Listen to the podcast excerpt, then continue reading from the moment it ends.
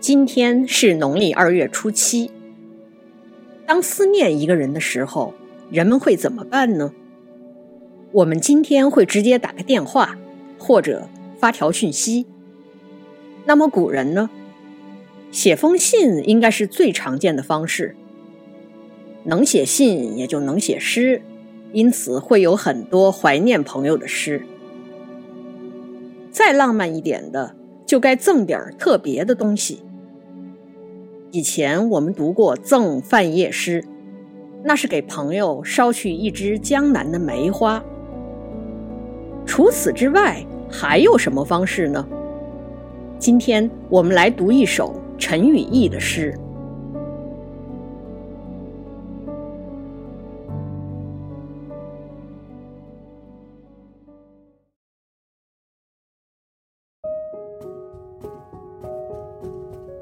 怀天经至老，因访之。宋·陈与义。今年二月，冻初融。睡起调息，绿向东。客子光阴诗卷里，杏花消息雨声中。西安禅伯还多病，北栅如仙只顾穷。忽忆轻舟寻二子，观今鹤场试春风。天津和至老是诗人的两位朋友，怀就是想念的意思，非常想念这两位朋友，于是访之，直接去拜访他们了。今年二月，冻初融。睡起调息，绿向东。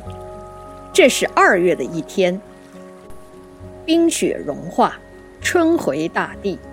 调息也像刚睡醒的样子，带着几分绿意，向东潺潺流去。调息在浙江境内，是太湖的一条支流。很多人知道调息。是因为南宋胡子写了一本《调息余韵从话》。胡子是南宋人，他在调息隐居，因此把这本诗画命名为《调息余韵从话》。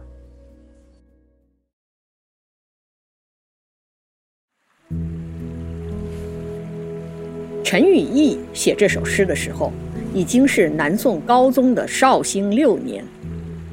南宋的政局逐渐稳定，而陈与义也在前一年称病，离开了权力中枢，担任一个虚职，退居在调息畔的清墩。客子光阴诗卷里，杏花消息雨声中。这一联是名句，据说曾经受到宋高宗的赏识。客子指的是客居在他乡的人，这里就是指的是诗人自己。客居在清墩的生活是什么样的呢？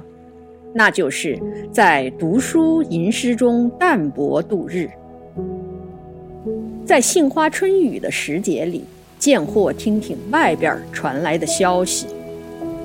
有的地方把这一句里的消息解释得非常实。我更倾向于这里是虚指，主要说的是当时的一种状态，有闲适，也有一些无奈。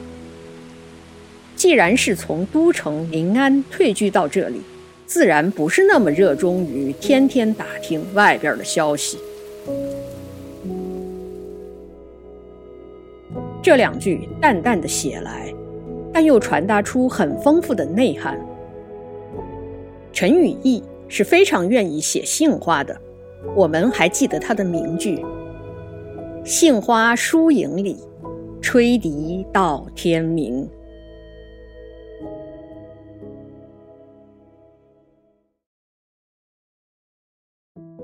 西安禅伯还多病，北栅如仙只顾穷。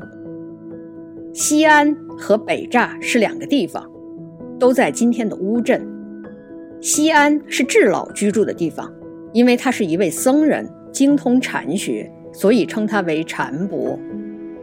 北栅是天津居住的地方，天津指的是一位名叫叶茂的人，他字天津。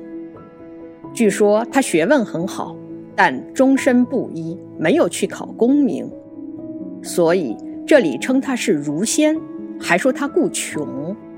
这是用了《论语》里的一个典故，说的是孔子周游列国的时候，困在了陈国和蔡国之间，粮食断绝，跟随他的人都饿得爬不起来。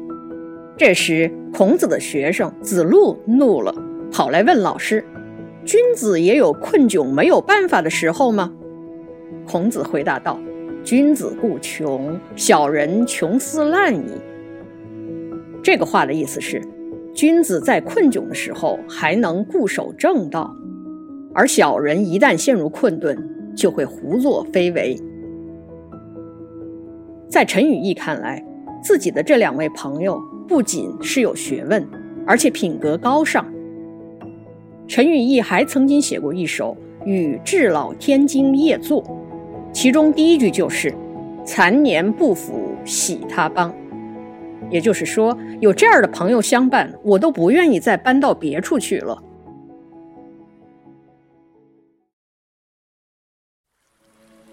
一直到这里，作者都是在写自己对朋友的思念，非常平和舒缓。而最后两句突然变得激越，“忽忆轻舟寻二子，观今鹤场是春风。”绵长的思念化作行动，忽然想念他们了，于是就荡起轻舟去寻访两位好友。轻舟就是轻快的小舟。最后一句很潇洒，说的是自己。观今鹤场，这是名士的装扮。十分俊逸洒脱。试春风说的是迎着春风乘舟，这也是对开头两句的呼应。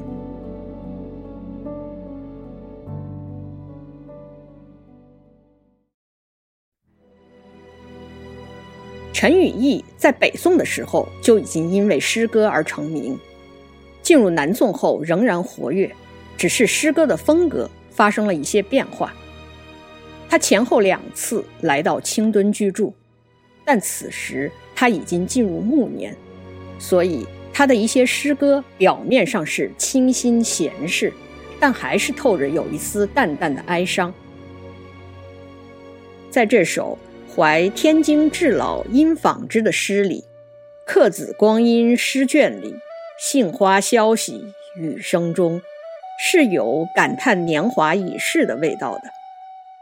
西安禅薄还多病，北栅如仙只顾穷，也不完全只是在描述两位朋友，多少也是在说自己的状态。不管怎样，如果想念朋友了，就立马去看他们，还是非常潇洒快意的。类似的故事，我们在《世说新语》里读到过，那就是王子猷雪夜访戴的故事。王子猷就是王徽之，大书法家王羲之的儿子。在一个大雪天里，王徽之突然想起了自己的朋友戴逵，他就连夜乘船赶去戴逵家。当时戴逵住在单县，船行了一整夜。如果故事到这里结束，就是一个冒雪访友的故事，也挺好。可是。让很多人意外的是，当王徽之赶到戴逵家门口之后，他转身又回去了。有人问他原因，王徽之的回答是：“乘兴而行，兴尽而返，何必见戴？我本来就是乘兴而来，现在兴致已尽，所以就返回了，何必要见戴逵呢？”